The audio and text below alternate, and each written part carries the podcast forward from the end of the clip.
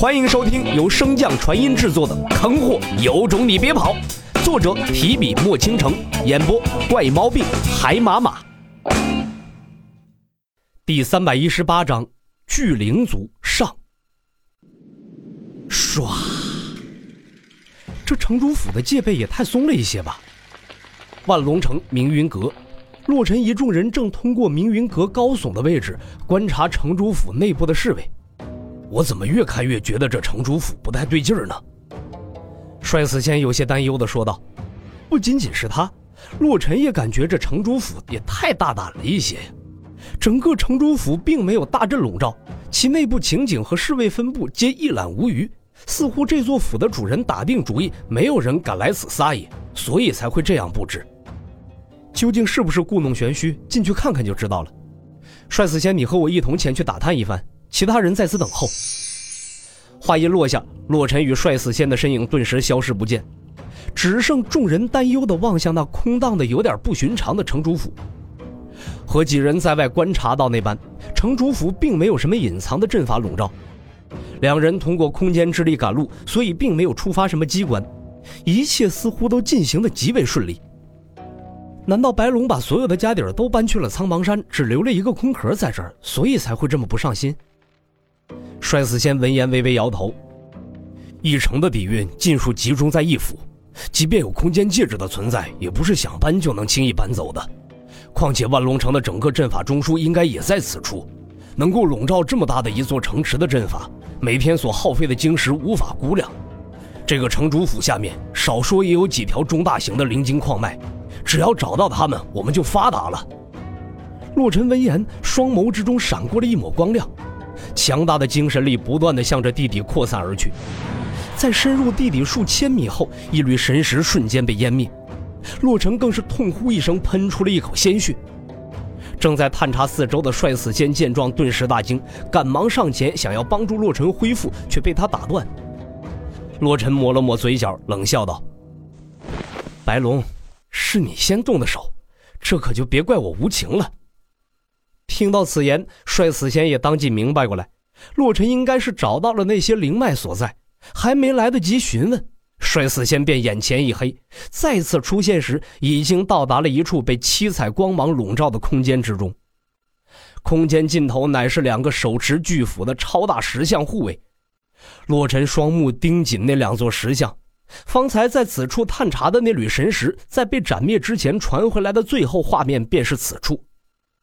小心行事，若是待会儿遇到不可敌之辈，不要有任何犹豫，以最快的速度捏碎这枚珠子。说罢，洛尘便递给帅死仙一个散发着银白色光芒的玉珠。感受到了其中传出的空间之力，帅死仙当即明白了它的作用。注意四周。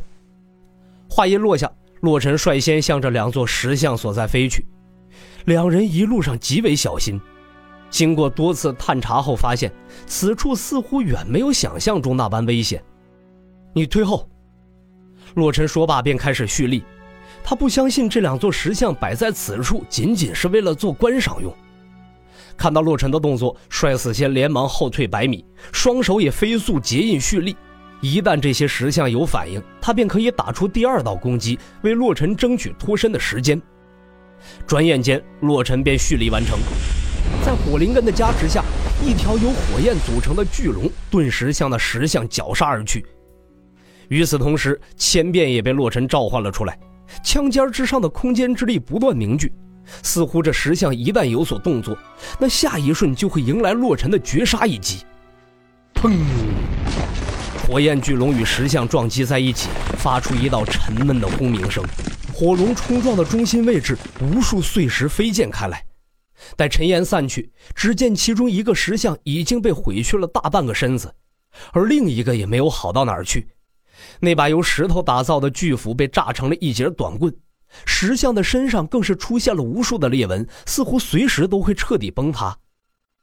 看到两个石像惨烈的模样，洛尘长舒了一口气后，将千变重新收起，继续向前进发。帅死仙见状，连忙跟上前去。一路走来，整个地下的空间之大，令两人啧啧称奇。而巨大的通道尽头，则是一个高约百丈的巨型石门，石门之上刻有诸多的花纹，只是经过了太长的岁月，多数已经不能分辨其真实的模样。正在洛尘欣赏这鬼斧神工的巨门之时，帅死仙忽然说道：“这巨门之上的花纹怎么这么像传说中巨灵族喜好的花纹啊？”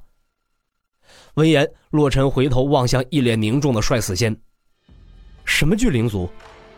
巨灵族乃是典籍之中记载生存于远古时期的几大至强族群之一，其首领被称为巨灵神，乃是天庭众神之一。”其体可遮天蔽日，其力可移山填海，极为强大。洛尘不屑一撇嘴：“移山填海何难之有？是个王境都可以做到，不要自己吓唬自己。”洛尘说罢，便调动体内的灵力，想要推动石门。但出乎洛尘意料的事情发生了。以洛尘当前的实力来说，别说一个高百丈的石门了，即便是一座小山，洛尘将其推开也不需要费多大的力气。可是眼前这石门，即便洛尘已经十分用力，却纹丝不动。难道是有什么禁制？洛尘伸手一招，千变瞬间出现在手中，狂暴的灵力也顿时从体内迸发出来，一记泰山压顶式顿时向着那巨门劈砸而去。这一击，洛尘可是使了吃奶的劲儿，一砸之下，巨大的轰鸣声便从整个地下空间中响起。那强大的冲击力瞬间将帅死仙等人掀飞，一个黄境巅峰在此时甚至连稳住身形都无法做到，可见这一击究竟有多强大。而作为这一击压力的承受者，洛尘的状态更是凄惨。先是千变在这一击之下瞬间被击碎，强大的冲击力顺着千变瞬间传入洛尘的双臂，转眼之间便将其双臂震碎，余下的力道继续向身体内部扩散。连他的五脏六腑也差点一起震碎，而在城主府方圆数百里范围的修士皆感觉到了地面颤抖了一下，只是很快便再次恢复平静。直到此时，洛尘才意识到自己一直认为不凡的白色能量究竟有多么不凡。幸好这段时间一直用那股能量淬炼身体，才没有当场把自己震死。洛尘连忙调动丹田中的白色能量，为自己修复身体。随即给帅死仙传音道：“用空间珠，我们先出去。”然而洛尘的话音还没落，那扇承受洛尘全力一击却未有丝毫损伤的巨大石门缓缓打开了。本集播讲完毕，感谢您的收听。如果喜欢，可以点击订阅哦，关注本账号还有更多好听的内容。还不快动动你的手指头！